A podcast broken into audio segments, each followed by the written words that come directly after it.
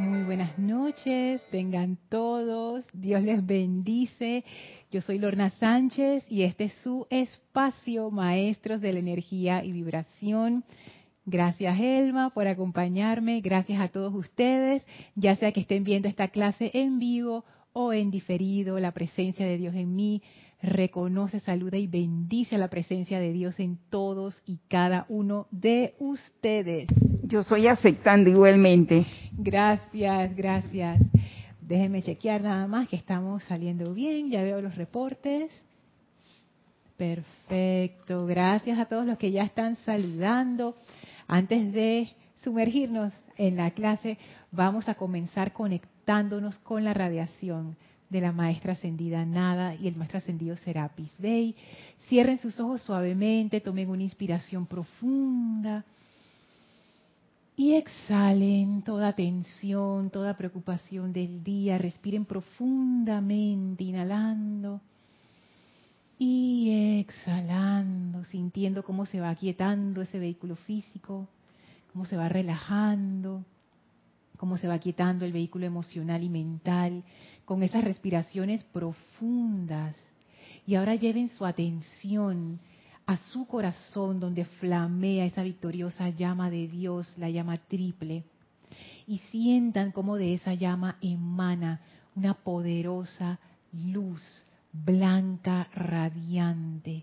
Visualicen cómo esa luz blanca radiante se transforma en una llama poderosa de energía purificadora y elevadora que va llenando su vehículo físico con pura luz, disolviendo toda apariencia de enfermedad, toda molestia, toda imperfección y se expande al vehículo etérico, purificándolo y limpiándolo, se expande al vehículo emocional, cargándolo con esa luz poderosa, se expande al vehículo mental, purificándolo.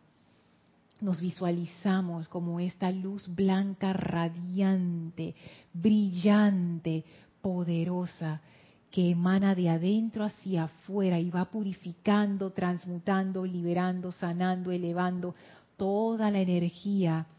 Nuestros pensamientos se hacen claros, nos sentimos mejor, nuestro vehículo físico se siente mejor, sentimos esa calidad de la energía transformándonos.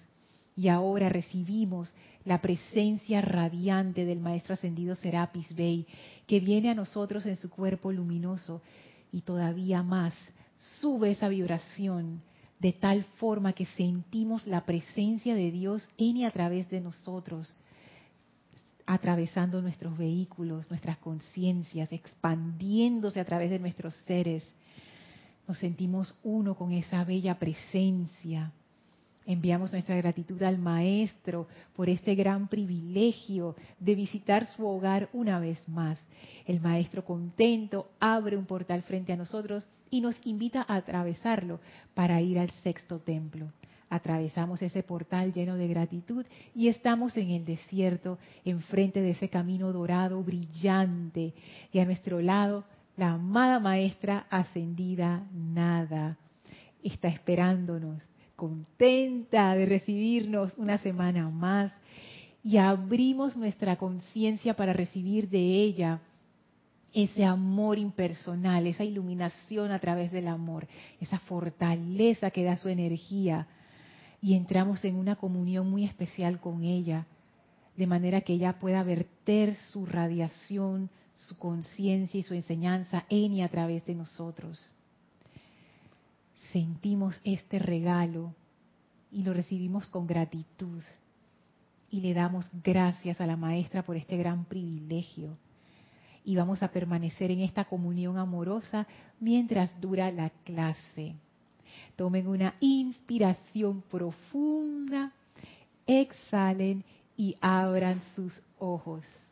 Bienvenidos nuevamente a este su espacio, maestros de la energía y vibración. Muchas gracias, Elma, y a todos ustedes por acompañarnos. Gracias.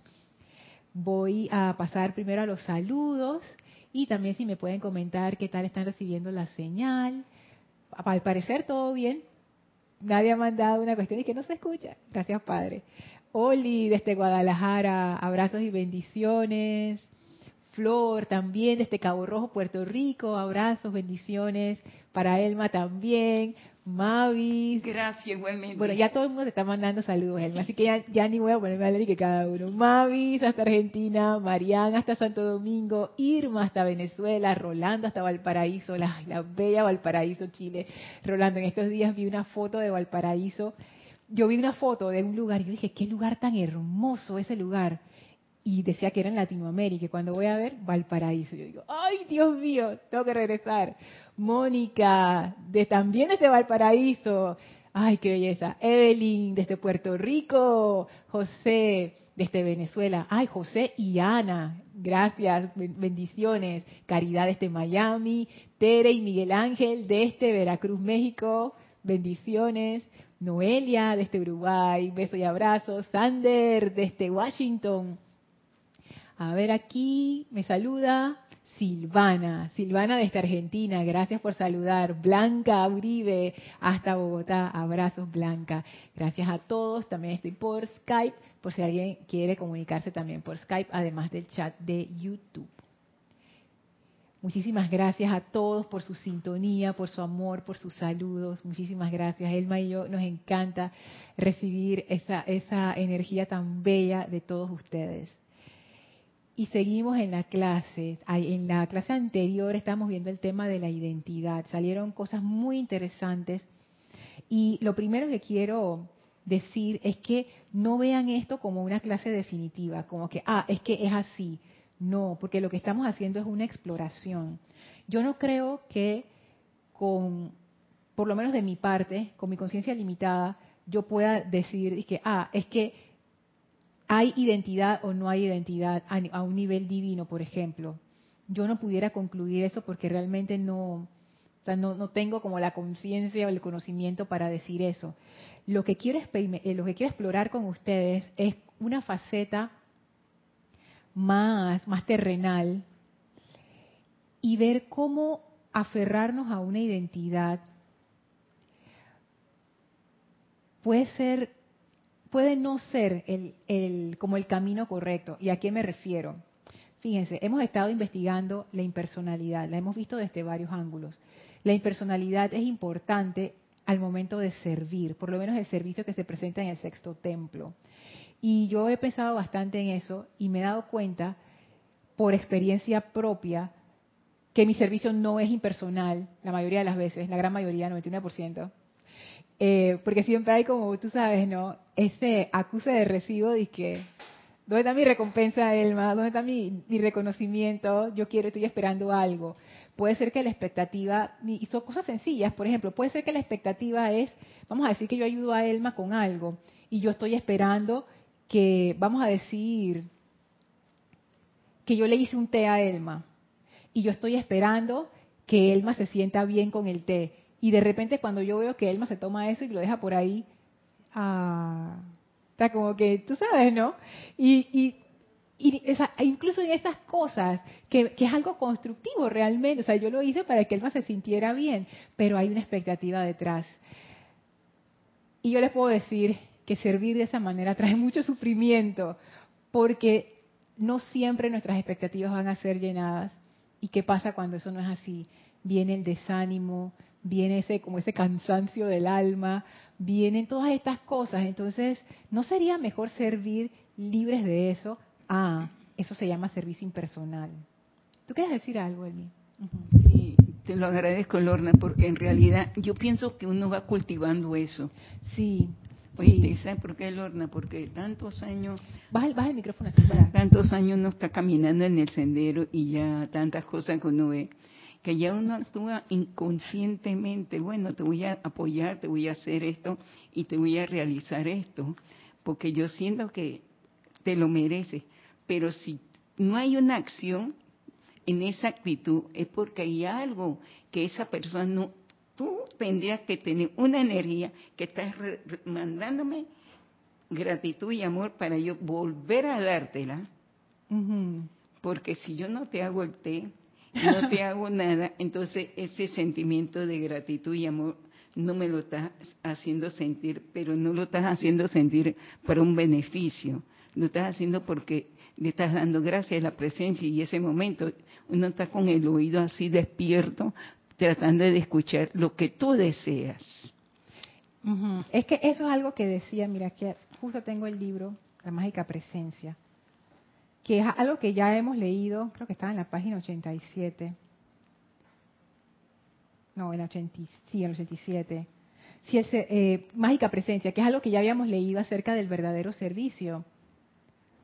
Si en el servicio del ser humano para el ser humano el individuo falla en sostener su atención fija sobre la fuente suprema de amor, sabiduría y poder, ese servicio habrá fracasado en gran medida.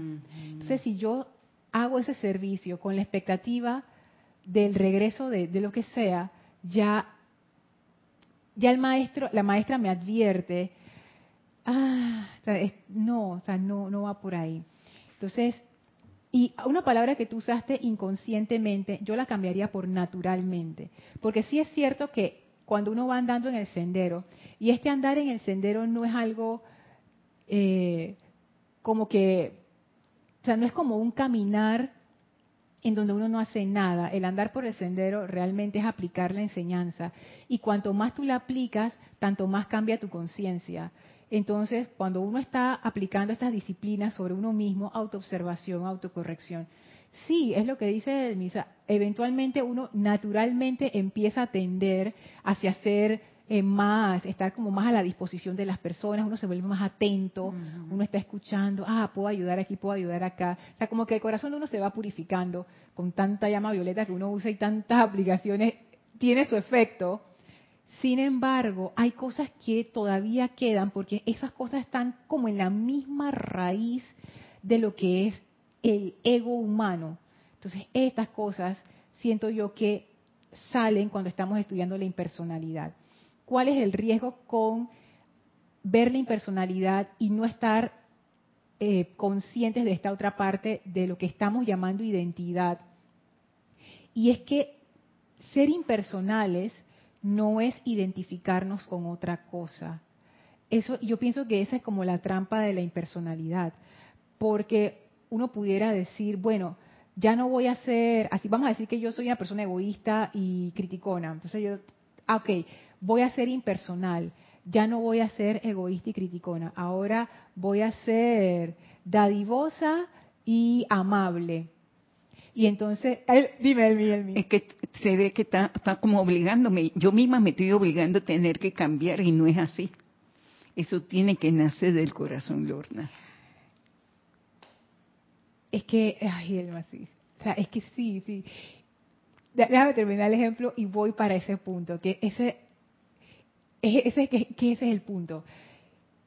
Voy a cambiar una cosa por otra estas eran mis características y ahora voy a cambiarlo por una nueva característica, pero sigue siendo a nivel de la personalidad, sigue siendo a nivel superficial. Y ese punto que trae Elma, que eso ha de nacer del corazón, uno lo puede tomar como una frase bonita, pero si uno lo ve desde el punto de vista de la enseñanza, ese nacer del corazón, ¿qué representa el corazón? El corazón, nos dicen los maestros, es el asiento de la llama triple. Y la llama triple realmente es nuestro centro de autoconciencia es desde el corazón significa que tú tomas conciencia de algo a un nivel muy profundo. Y yo siento que la impersonalidad es esa toma de conciencia hacia adentro. O sea, no es que yo cambio un disfraz feo por un disfraz bonito. Estoy de acuerdo, el disfraz bonito es mejor, por favor, yo, yo prefiero la amabilidad, yo prefiero que me traten amablemente y que no me, no me critiquen ni nada de eso pero sigue siendo un disfraz y esa es la situación. La impersonalidad no es que tú cambias una cosa por la otra, es que tú te quitas el disfraz.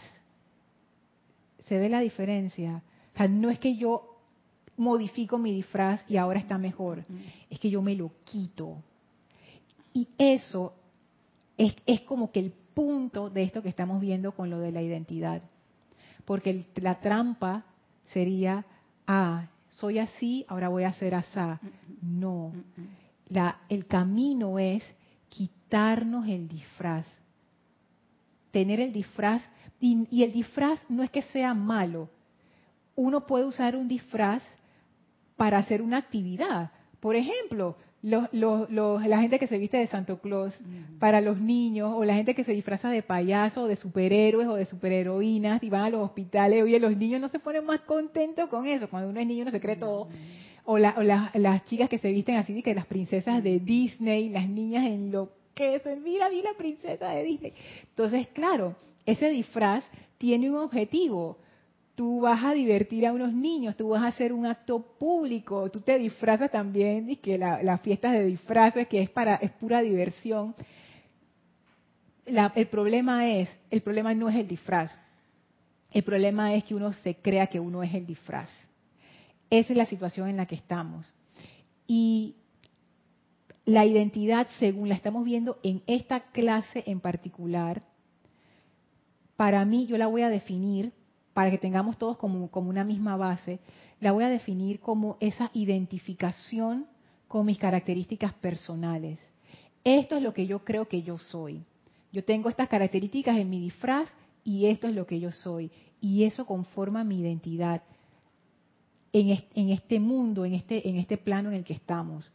Y entonces eso yo siento que es el punto al cual ustedes y Elmi me ayudaron a llegar desde la clase anterior, que estaba como dándole vueltas a algo y dije, pero ¿qué es? ¿Qué es? Y volví a escuchar la clase y volví a anotar los comentarios, y hacer notas y me di cuenta, es que este es el punto, este es el punto. La impersonalidad no es identificarnos con otro disfraz, es quitarnos el disfraz. Y eso es, es dar un paso más allá, porque si yo siempre he estado identificada con algo concreto, ¿cómo sería quitarme ese disfraz? Sobre todo porque hablamos que la mente inferior, ella funciona con conceptos y la identidad no es más que el concepto que yo he hecho de mí misma. Y como decía Elma también en la clase anterior, uno nace, bebé así, desnudito, llega al mundo sin ningún tipo de conceptos. Sí es cierto que uno tiene cosas que uno trae de vidas anteriores, pero en el momento en que uno nace, todavía como que no se ha sincronizado eso del todo. Y eso es como si fueran semillas. Hay algunas cosas que yo traigo de vidas anteriores que no se han manifestado en esta encarnación. Hay otras que sí. Y eso depende de qué, de la experiencia de vida que yo tenga. Entonces, cuando uno es así de chiquitito, meses, meses de nacido, yo no tengo un concepto de, de mí misma. Es como si estoy completamente así como, como abierta, como no hay nada allí. Ese concepto se va formando con el tiempo. Y hay un momento que a mí eso me, sorprende bastante, los niños que hablan en tercera persona de sí mismos. Y llega un momento, y, y lo, digo porque eso pasó con mi sobrina. Por ejemplo, vamos a decir una niña que se llama Rosita. Dice que, ay, Rosita tiene hambre, Rosita quiere jugar, Rosita no sé qué. Y llega un momento en que Rosita se da cuenta, no, yo soy Rosita y ¡pap! ocurre la, identificación. A mí eso me parece bien, bien interesante. Entonces, como que al inicio el niño no entiende, así como los bebés muy chiquititos no entienden ni que esta mano es mía y se mueven de todas las maneras porque como que no coordinan, hasta que un día ellos empiezan a comprender, este es mi cuerpo, yo lo muevo como yo quiero. Y así mismo se va formando la parte psicológica. Y esa identidad, de alguna manera, siento yo, no la identidad tal, bueno, la identidad así como una identificación, es eso, la identificación al disfraz, eso siento yo que nos, nos limita específicamente en el caso del servicio impersonal, porque ¿cómo yo voy a dar ese servicio impersonal estando aferrada a mis características personales? Lo que va a pasar es que esas características personales van a empezar a interferir en ese servicio impersonal que yo quiero dar no es que uno no sienta miedo, no es que uno no tenga limitaciones, porque todos tenemos, este es el plano de lo físico y hay limitaciones, ¿ok? Sí, las hay. Eso no es el problema. El problema es que yo sienta que eso es definitivo. El problema es que yo empiece a generar miedo por esas limitaciones. Por ejemplo, vamos a decir que hay una oportunidad de servicio, pero yo tengo que hablar en público para dar ese servicio. Ay, pero yo le tengo un miedo a hablar en público, yo nunca he hablado en público, nunca me ha ido bien, yo no soy de hablar en público, manden a otra persona, yo no hago, pero...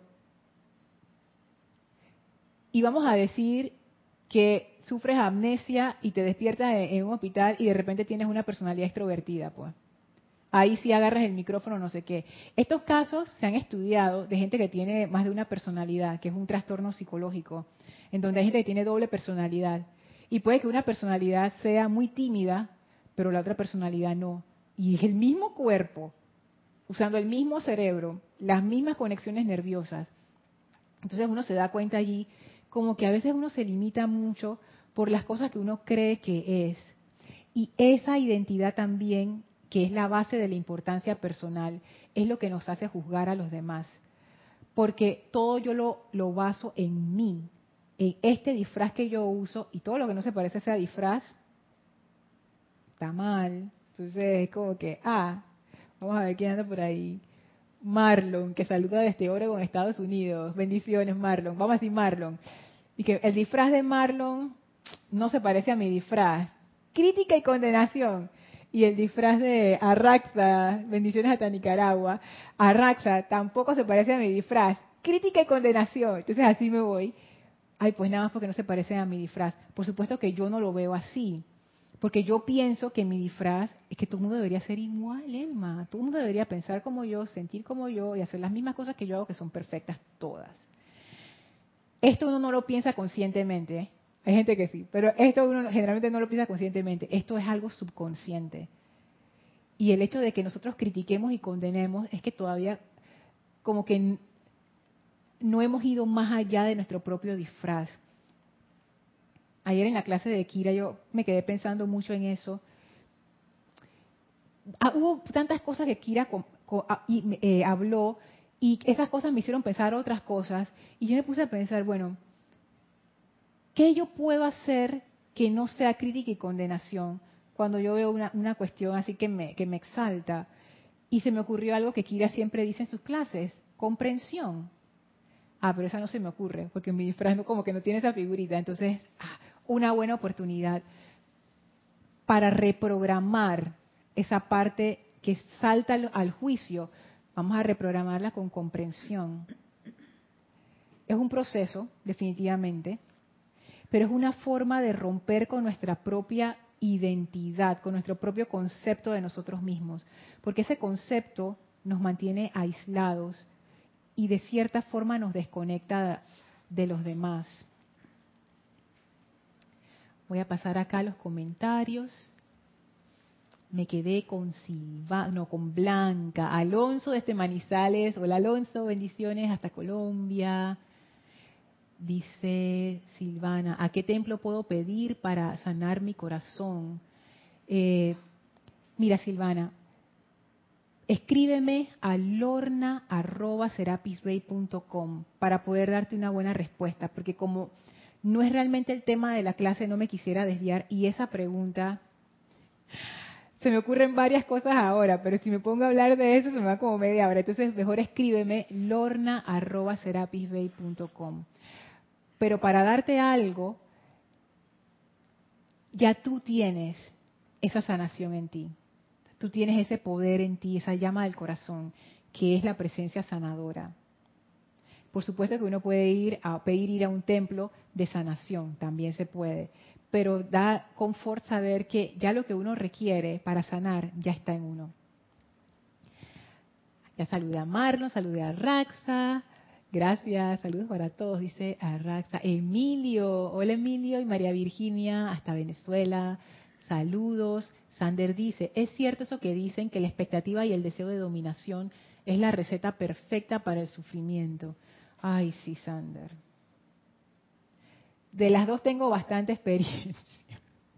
Y de verdad, de verdad que cuando uno empieza a autoobservarse y uno empieza a a ver los detalles del comportamiento de uno mismo y va un paso más allá de por, qué yo siento esto, o sea, por qué, por ejemplo, esto me molestó, por qué esto me ofendió, sin volverse así como paranoico y tú sabes, de que OCD, o sea, de que obsesivo compulsivo, no, es más bien observar y darme cuenta a qué se debe esta reacción tan visceral.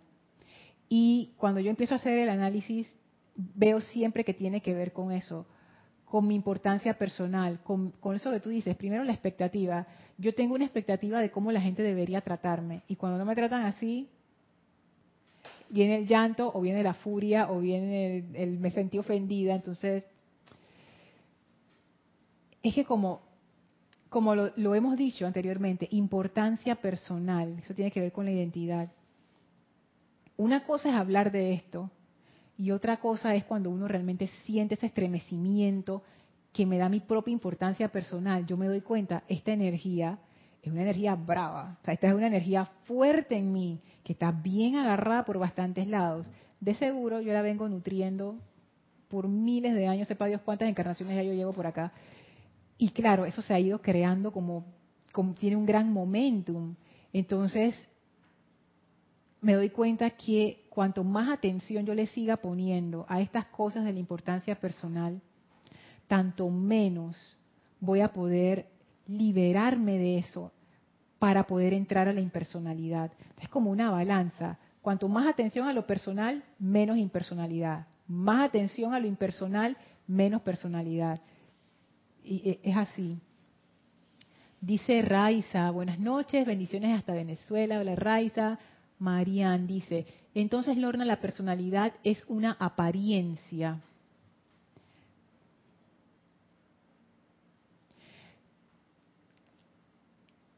Cuando los maestros hablan de apariencias, ellos se refieren a algo así como una ilusión. Por ejemplo, cuando tú ves algo que parecía ser tal cosa pero no era, eso es a lo que ellos se refieren con una apariencia, algo que tú piensas que es real pero en realidad no es, es como, como una distorsión ahí de, de la visión. La personalidad pienso yo que es un fenómeno natural del cuerpo de la misma manera que uno tiene riñones, hígado y estómago y cerebro, uno tiene una personalidad porque ese es como el software del cuerpo. Ahora, yo pienso, y esto es, esto es lo que yo pienso, no quiere decir que sea así, yo pienso que esa identidad, que es un concepto de nosotros mismos, sí es una creación humana. Es un concepto, no, tiene ser, es, una idea que tú tienes acerca de algo, eso es un concepto. Y yo pienso que la importancia personal es una apariencia. ¿A qué me refiero? Que yo pienso que esa importancia personal tiene tanto, como tanto momentum, tanta fuerza, pero en realidad eso no es así. Lo que pasa es que como yo le estoy dando toda mi atención, eso es lo que le está dando poder, pero en realidad es un montón de humo. O sea, yo estoy o sea, yo pienso que yo estoy amarrada por unas cadenas, pero en realidad ahí no hay nada. Lo cual es una situación bien triste ahora que yo lo pienso, Marian, porque esa es como quien dice mi excusa para todo. Ay, pero es que este momentum de discordia, y si, y si yo sigo tus palabras y es una apariencia, se viene el maestro San Germain. y me dice, Lorna, pero tú no tienes ninguna cadena, ¿qué tú estás hablando? Maestro, míralas aquí, ve. Ahí no hay nada, oye. Párate ya, anda a hacer lo que tienes que hacer. Entonces uno como que queda, ¿y dónde quedaron todas mis excusas?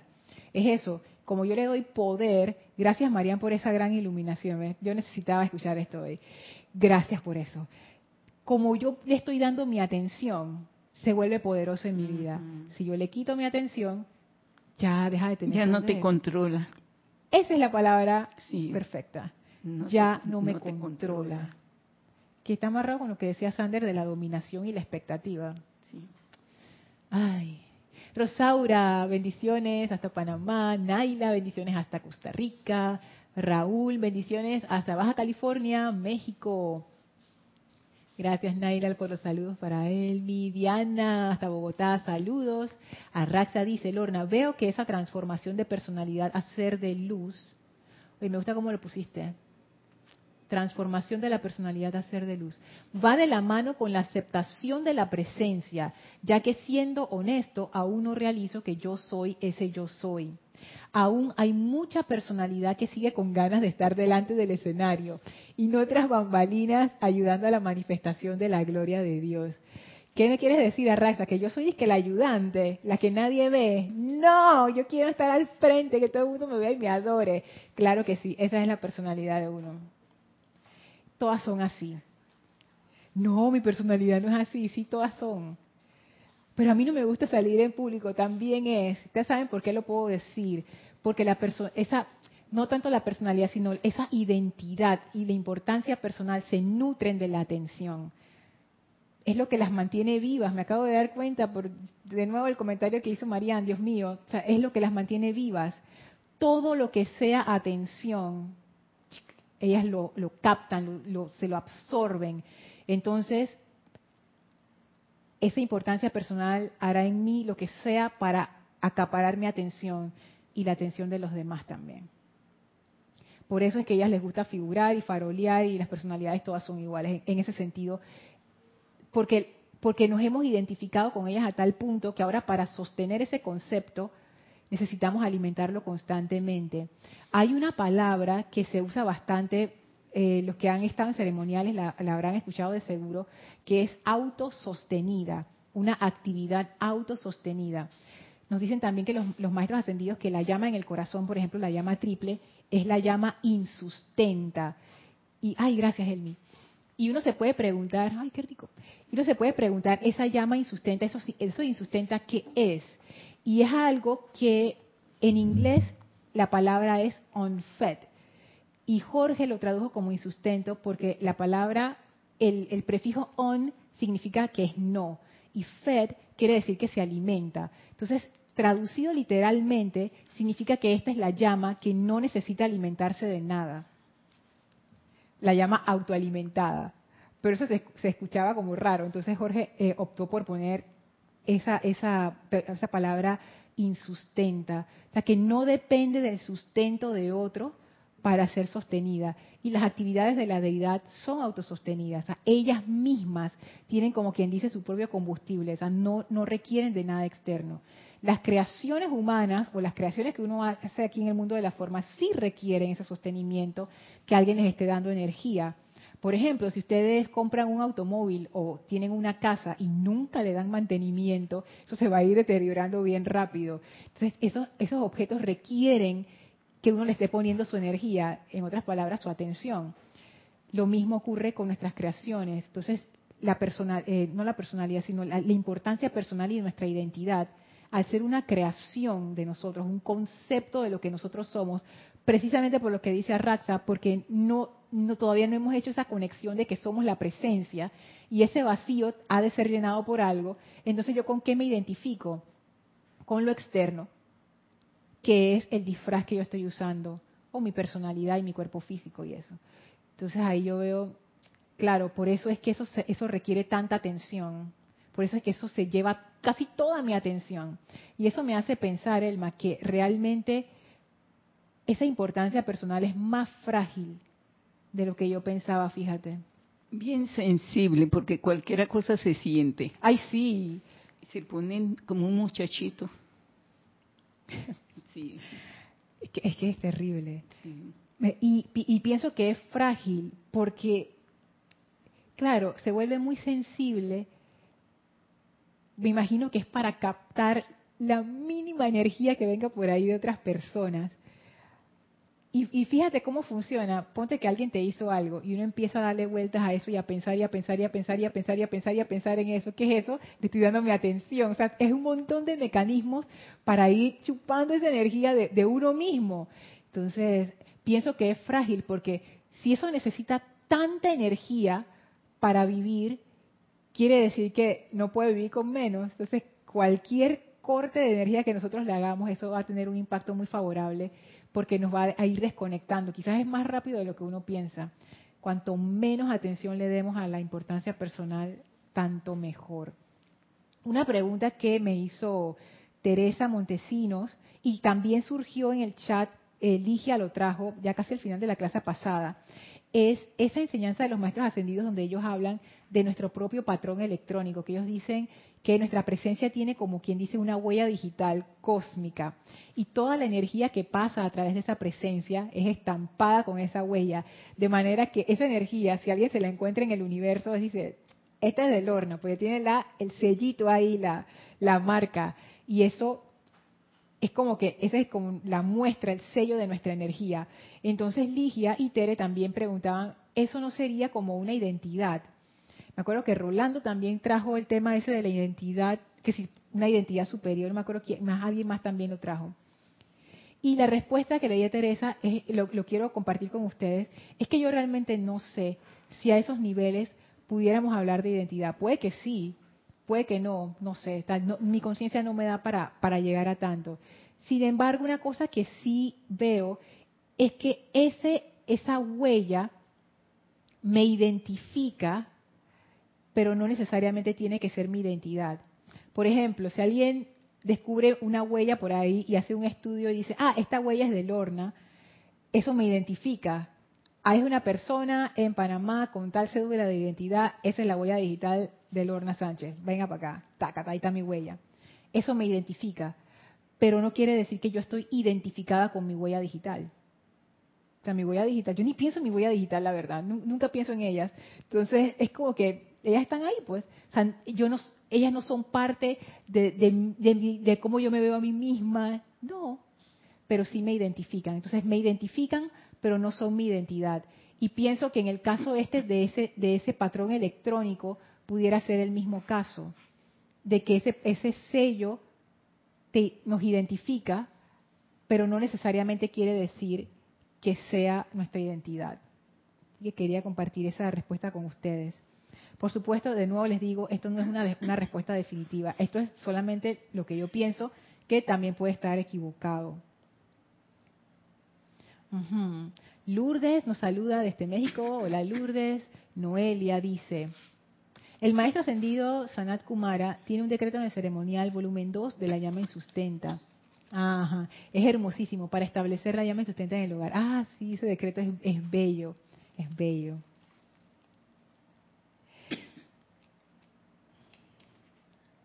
una cosa de la identidad, que pensando en esto, que es nuestro concepto de, nosotros mismos, con el que yo me identifico, además del tema de la atención, que, que eso es como que absorbe toda mi atención para poder sobrevivir. Ahora veo, esto es un concepto, yo me imagino que esto es un concepto como bien, bien complejo, que requiere mucha atención para mantenerse a sí mismo y por eso todo el tiempo es como que estamos pensando en nuestra identidad, dándole eh, energía.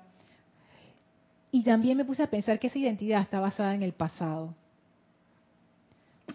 No puede estar basada en el futuro porque son cosas que no han ocurrido. Nuestra identidad está basada en todas las experiencias salud que hemos tenido. Entonces, nuestra identidad es, una imagen del pasado. Cuando yo lo vi así como que no me gustó mucho.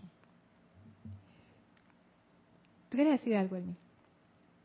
Así que eso, también me hace pensar que la identidad no es algo que realmente se requiera para poder manifestar esta impersonalidad, porque está sometido a tiempo y espacio. Ah, ahora sí, sí. Sí, es importante ver eso, Lorna. Ese depende si yo, Elma, le doy importancia a esa identidad si yo le doy importancia, pero como ya la conciencia uno va pidiendo esa purificación y que vaya cambiando todos esos pensamientos, ya esa identidad ya va falleciendo. Y a uno, se, la gente cae, pero mira qué sencilla, mira que, que no le llama la atención nada, porque ya eso va saliendo de tu vida, esa, esa personalidad, esa identidad. Tú la vas sacando ajá, porque uno la va sacando porque uno le va quitando su atención. Y no es que uno, de nuevo, o sea, yo pienso, y bueno, esto ya, ya está como el, como el rango de la imaginación, porque no es algo que yo todavía he experimentado al 100%, pero no es que cuando uno va hacia la impersonalidad, uno deja de tener características personales. Yo pienso que uno siempre las tiene, porque eso es parte del, del traje espacial llamado cuerpo físico. O sea, tú siempre vas a tener tus características y tus preferencias incluso. Yo a veces pienso en estas cosas. Yo me imagino que el Maestro Jesús en su última encarnación antes de ascender, teniendo una conciencia tan avanzada, de seguro tenía características personales porque él tenía personalidad al tener cuerpo físico. Y quizás, no sé, le gustaban las uvas verdes, pues. tenía una preferencia por las uvas verdes. De repente le gustaba un vino tal, de repente, no sé, le gustaba la música de fulano de tal. Las cosas así, que eso es como algo bonito que viene con la encarnación, porque todos tenemos como estas cositas, pero la cuestión es que uno no está identificado con eso. Y ponte que, siguiendo en el ejemplo del Maestro Ascendido Jesús, ponte que ese día no había uvas verdes, había uvas rojas eso no va a hacer que el Maestro Sentido Jesús diga y tire el plato y que, ¿cómo que no hay uvas verdes? Yo solamente como uvas verdes. O sea, no hay molestia. ¿Qué es lo que hay? Rojas, bueno, como uvas rojas. más oscuras, tomo, o sea, no hay uvas, bueno, ni modo, pues comeremos manzanas, o sea, no me hago un lío. O sea, mis características no se vuelven una piedra de tropiezo. Este es un ejemplo sencillo, pero ustedes lo pueden expandir a otras cosas en sus vidas y se van a dar cuenta que muchas veces esas características, nosotros peleamos por esas características ah, a otro nivel. Eh, por ejemplo,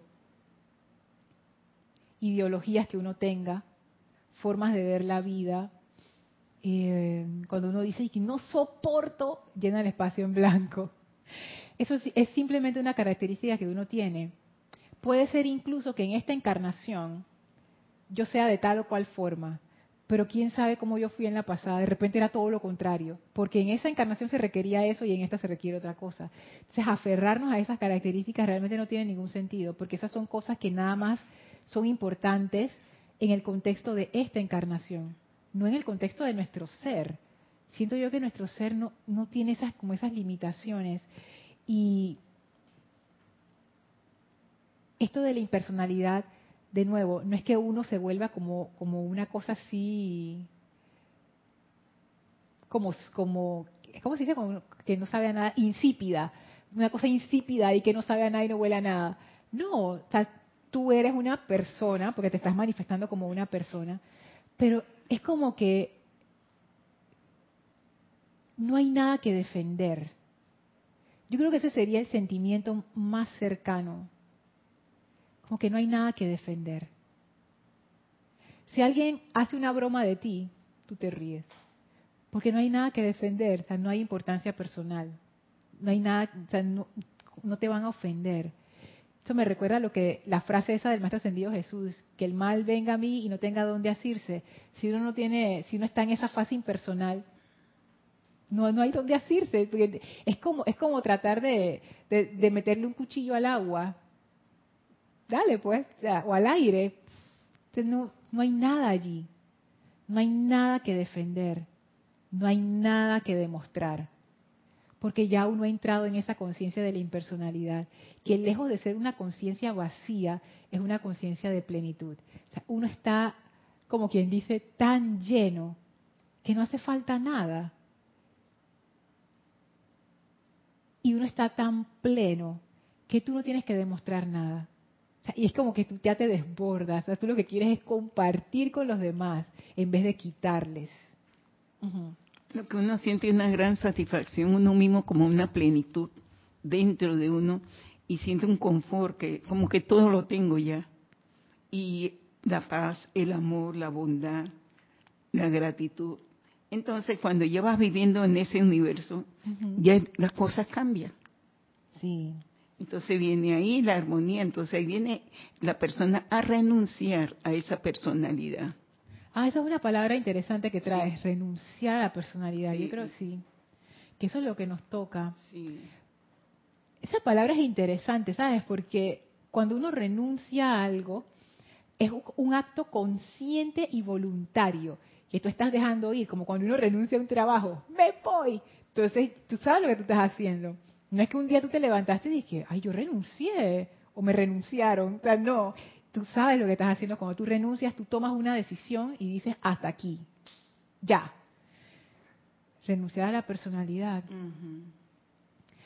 ¿Sabes qué? Pienso yo que para eso ocurra, porque yo también he estado como dándole vueltas a esa idea. Pienso que hacerlo por obligación, como tú decías, en la cara de él nadie, jamás, es cierto.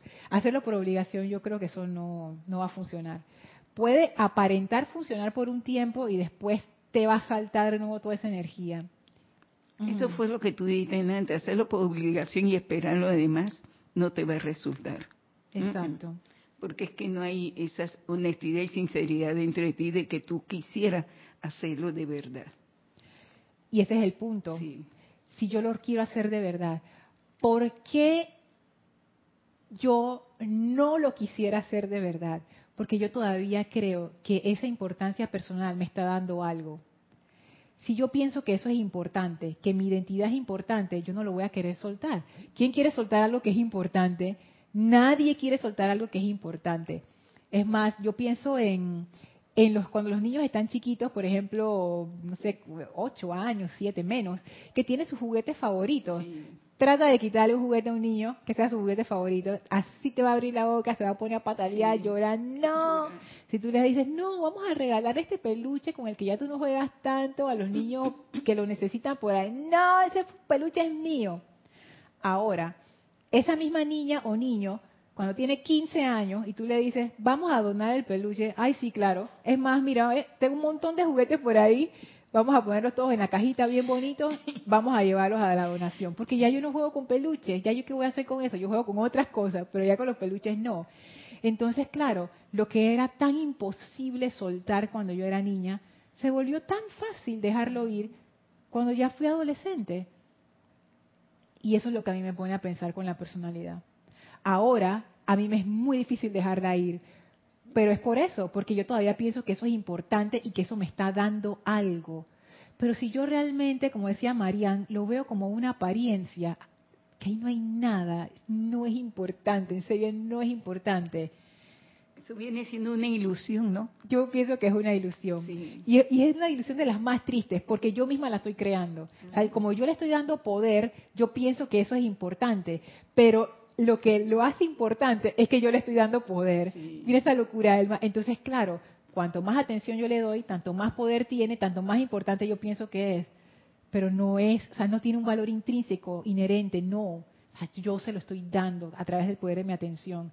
Entonces, si yo me doy cuenta que esa personalidad, esa, esa identificación con, con ese concepto que yo tengo, esa importancia personal, no son importantes, ah, yo suelto eso. Mm. Y ahí sí puede venir esa renuncia del corazón. Mm. Porque ahí la renuncia es como, es sincera, como tú decías, o sea, tú de verdad lo estás haciendo, pero es porque te diste cuenta que ya no, no es importante. Pero en tanto yo piense que sí es importante, es, esa renuncia va a estar, va a estar difícil. Dice acá Olivia Valencia desde Cali, Colombia, bendiciones. Hola Luz Olivia. Arraxa dice, Lorna, curioso, ahora que lo mencionas, a veces no me reconozco en el espejo porque me identifico más con la imagen que tenía hace 10 años y me digo, ¿ese quién es? Oye, Arraxa, ni que te veas tan diferente. Si yo te, te veo igualito que hace ay, 10 años, porque tenemos bastante tiempo de, conocernos.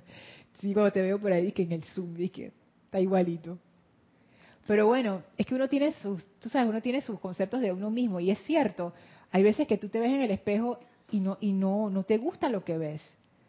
Porque uno tiene el concepto de cómo uno se veía antes y no solamente en un espejo físico, Arraxa. Hay veces que uno se ve en el espejo de la vida y uno dice, me gustaba más cuando era el gerente del banco, me gustaba más cuando era la vicepresidenta de finanzas, me gustaba más cuando era, no sé, cuando todo el mundo me aclamaba y estaba en mi momento de gloria y todas son mirando hacia atrás, porque eso es lo que es la, identidad, es, solamente está con base en el pasado. Martín Cabrera nos manda saludos desde Buenos Aires y unos corazones violeta. Gracias Martín. Alonso, bendiciones. Alonso, Augusto, perdón, Augusto Méndez, hasta Bogotá, bendiciones. Gracias a ti, Augusto, por sintonizar. Antonia McPherson, buenas noches. Buenas noches, Antonia. Ese es tu, desde, desde Panamá. Eric Campos, hola Eric, hasta Costa Rica, Heredia, Dios te bendice. Creo que en la impersonalidad lo que desaparece es lo destructivo, que únicamente proviene de la personalidad. Tú sabes que ese es un buen punto, Eric, porque es cierto, como la personalidad realmente es tan maleable, yo pienso que es como una esponjita. Eso se impregna de lo que sea que uno le eche si lo que fluye es la presencia, esa personalidad va a expresar la presencia. Y si lo que fluye no es la presencia, entonces, Dios mío, la personalidad manifiesta la discordia, pues. Pero ese es un punto bien interesante, Eric. Qué bueno que lo trajiste, porque yo no había pensado en eso. Y es cierto, la personalidad realmente es ese vehículo. Y cuando uno está expresando la impersonalidad, eso es lo que se va a manifestar, las, cualidades que uno que uno es, esas, esas cualidades divinas que ya uno tiene, esos momentos del cuerpo causal, esa presencia que uno es. Entonces es, es chévere, ¿no? Eso responde también, eso complementa lo que habíamos visto de que cuando uno es impersonal no es que la personalidad se desaparece, sino que simplemente como que toma, cobra otra, la remozan, o sea, como que le hacen un, un makeover, un, cambia completamente. Y puede ser como dice Elma, que hubo gente que te conoció de esta manera y ahora que te ven es otra persona. Y sí, literalmente es otra persona. ¿Tú quieres decir algo, Elmi? No. Ok. Entonces ya para ir terminando, una cosa que me puso a pensar lo de la, lo de la identidad es que la identidad nos permite no solamente identificarnos con nosotros mismos y nuestras características, sino nos permite identificarnos también con otras personas, que eso sería como unicidad, pero a un nivel bastante más bajo. Pero es útil, es un principio, es un inicio. Por ejemplo, si yo, bueno, nosotros, nosotros que estamos aquí con la enseñanza de los maestros ascendidos, estamos, eso es parte de nuestras vidas. De alguna manera, eso forma parte de la identidad de cada uno de nosotros. Y eso, como nos llama la atención, nos une de esa manera. También hay gente, por ejemplo, en los partidos políticos, en las asociaciones de beneficencia, en las profesiones, en los gustos musicales, a todas estas cosas que son características de nuestra personalidad, nos unen con otras personas. Sin embargo, yo pienso que esa unidad, que es buena, pienso yo, es a nivel externo solamente, es como a un nivel superficial. Para realmente nosotros poder tener esa conexión profunda, requerimos la impersonalidad. Porque de nuevo lo que decía Sander, si yo estoy si yo tengo una expectativa de cómo la persona se debe comportar y la persona no se comporta así, ah, entonces ya no somos amiguitas. ¿Cuál es la base de esa unión? Si la base de esa unión son características externas, esa unión va a durar solamente lo que duren las características externas. Si esa unión es a un nivel profundo, a un nivel que trasciende la personalidad y va como quien dice al, corazón, al núcleo. Eso no lo rompe nadie, porque eso está a un nivel tan pero tan profundo que ahí no hay no hay ruptura posible, porque ya como que está unido, no sé, a un nivel nuclear, una cosa así, Elma. Sí, esto es lo que yo veo la comprensión en ese momento, que ese núcleo se va formando internamente más a fondo porque ya llega la etapa que tú ya comprendes a esa actitud de esa persona y lo puedes ayudar.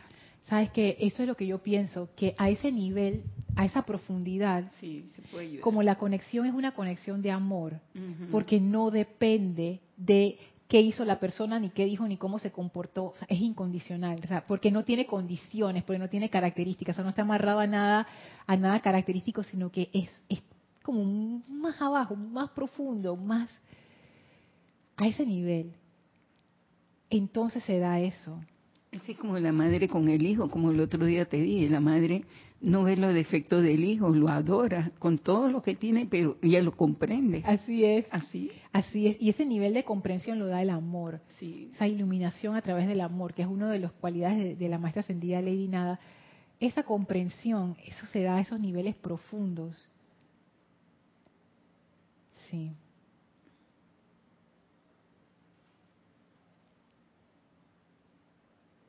Y por último, el, punto que quería traer es que las diferencias que nosotros vemos están en el cuerpo, en los vehículos, no realmente son parte de la esencia.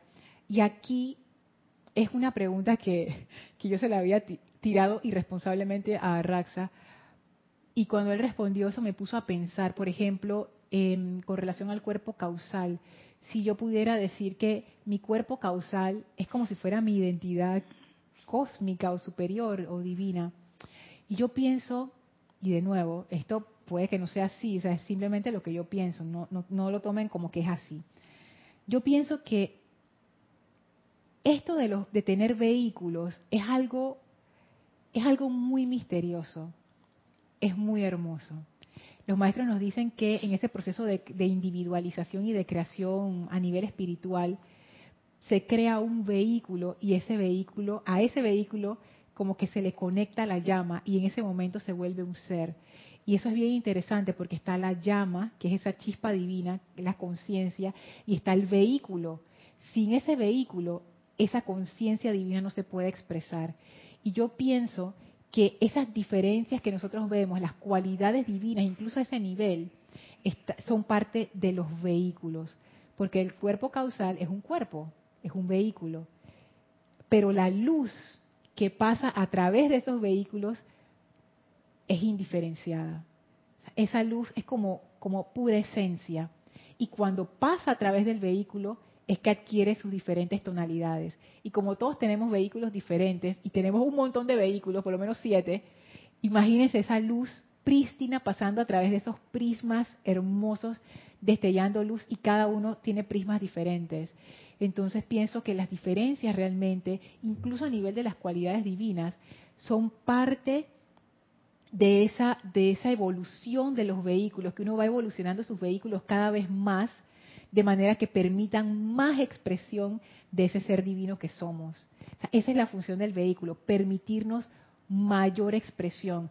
Por eso es que los maestros nos hablan de la ascensión, que es el punto en donde tú has llegado a tal nivel de desarrollo que ya el vehículo físico se te quedó corto.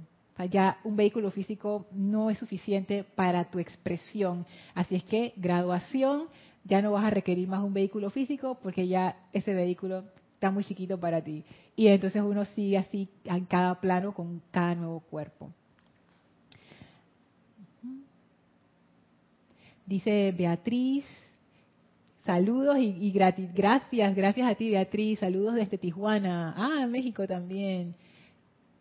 Eh, Luz Olivia dice, la identidad es el envoltorio que hemos creado alrededor de nuestra presencia yo soy porque la materia es muy fuerte y caemos cada día más en lo material y nos ponemos capas de cebolla. Nos encontramos para recordarnos que somos la presencia y me veo en el otro. Qué hermoso Luz Olivia. Yo pienso que ese es como el cierre perfecto de la clase. Es un envoltorio, es cierto.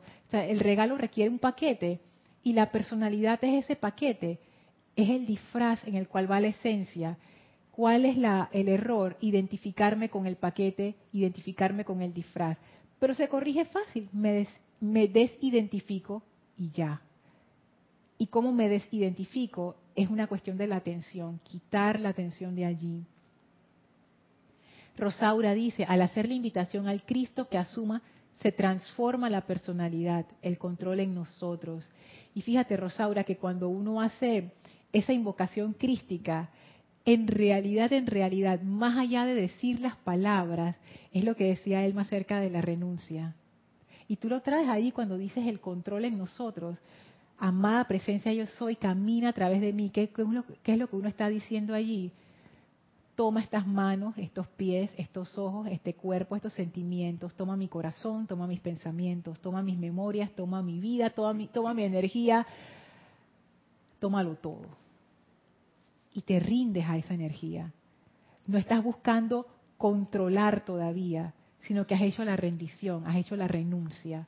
Eso realmente es hacer esa invocación crística, cuando uno se da cuenta que uno no es esa apariencia, como decía Marían, esa ilusión, esa, esa importancia personal.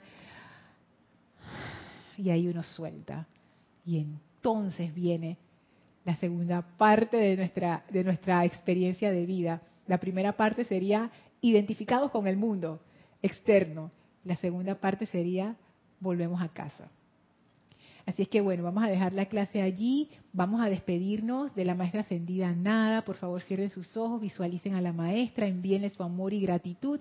Gracias por esta enseñanza, gracias por esa radiación de amor impersonal, gracias por esa iluminación sentimos esa bendición de la maestra sobre nosotros y damos más gracias todavía por este gran privilegio. La maestra abre un portal frente a nosotros, el cual atravesamos para regresar al sitio donde nos encontramos físicamente, aprovechando para expandir ese amor divino impersonal a todo nuestro alrededor. Tomamos una inspiración profunda, exhalamos y abrimos nuestros ojos. Muchísimas gracias, gracias Elma, gracias a todos ustedes por acompañarnos a las dos en esta clase Maestros de la Energía y Vibración. Yo soy Lorna Sánchez. Deseo para todos ustedes mil bendiciones y la rápida victoria a lograr esa impersonalidad. Nos vemos el próximo jueves. Gracias.